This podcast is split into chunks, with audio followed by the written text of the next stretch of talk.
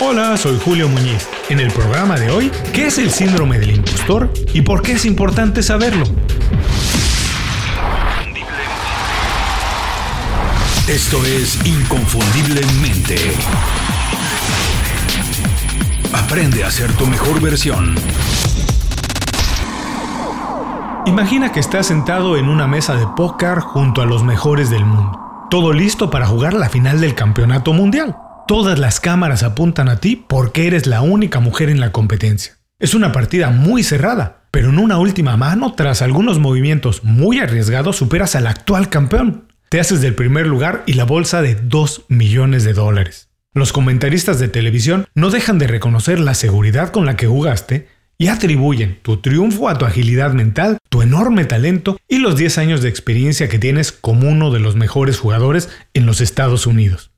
Pero por tu cabeza, lo único que pasa es la idea de que no merecías ganar, que eres muy mala jugadora y que tu triunfo fue una serie de coincidencias afortunadas y mucha suerte. Esto que parece un guion de película es la historia verdadera de Annie Duke, tal vez la jugadora de póker más brillante en la historia, pero que no creía en su talento. Esa molesta sensación de inseguridad de considerar que todos tus logros son fruto de la suerte, porque no tienes el talento ni las calificaciones para hacer lo que estás haciendo, y que más temprano que tarde todos se van a enterar y se va a caer tu circo, es lo que los psicólogos llaman síndrome del impostor. Y no es cosa menor. De acuerdo a los estudios más recientes del International Journal of Behavioral Science, el 70% de personas en todos los niveles y esferas profesionales experimentan esta sensación por lo menos un momento en la vida.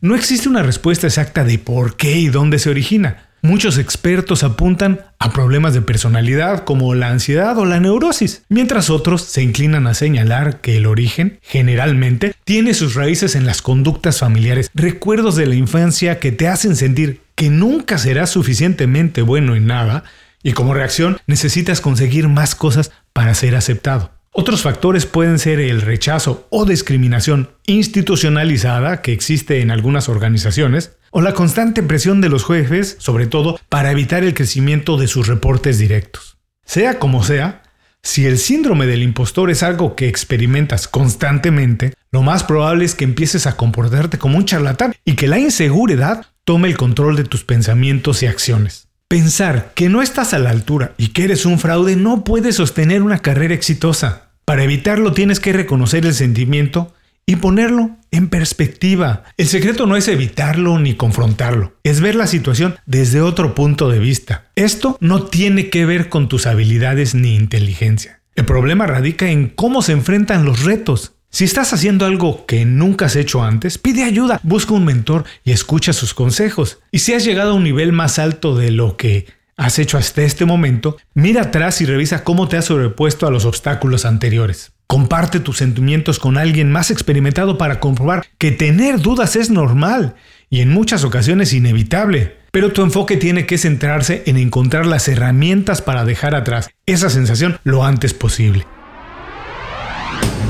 Con esto concluimos qué es el síndrome del impostor y por qué es importante saberlo. Vamos a recordar los tres aspectos más relevantes. 1. El síndrome del impostor es una situación que experimenta la mayoría de personas en la sociedad. No es exclusiva de un grupo social, nivel profesional o profesión. Tampoco está relacionado a las capacidades ni talentos de la persona. El síndrome del impostor es algo serio pero manejable cuando se toman las medidas adecuadas. 2. Es natural que las personas que están haciendo algo que nunca han hecho antes, que cambien de profesión o alcancen el éxito de manera muy rápida, experimenten el síndrome del impostor. En estos casos hablar con amigos o compañeros puede poner en perspectiva la situación. Por un lado, entender que casi todo el mundo pasa por algo así, y por el otro, valorar lo que haces bien desde el punto de vista de otra persona, verlo de una manera diferente. 3. Sentirse como un charlatán o impostor puede ser muy frustrante y en ocasiones deprimente. La buena noticia es que cuando tomas acción para resolverlo es una sensación temporal que puede utilizarse para, por un lado, reafirmar tus valores, establecer rutinas saludables, practicar la gratitud con las personas cercanas e incluso para construir una autoestima más sólida. Muchas gracias por escuchar el programa de hoy. Solamente quiero pedirte un favor. Si algo del programa te pareció interesante, te pido que nos dejes un comentario en las redes sociales de Inconfundiblemente. Y si quieres contribuir con nosotros a compartir información con valor, ojalá puedas compartir este programa con tu red de contactos. Esto te toma unos segundos, pero para nosotros significa muchísimo. Antes de cerrar el programa quiero pedirte dos favores.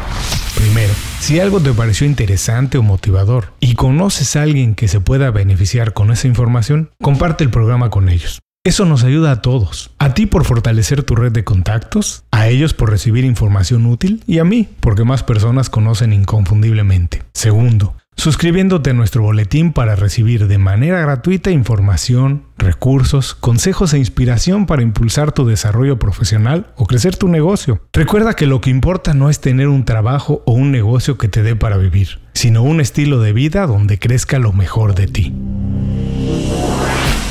El programa de hoy fue presentado por Las 5 Razones. Las 5 Razones es un boletín semanal con 5 recomendaciones pensadas específicamente en ti. Toma las riendas de tu vida.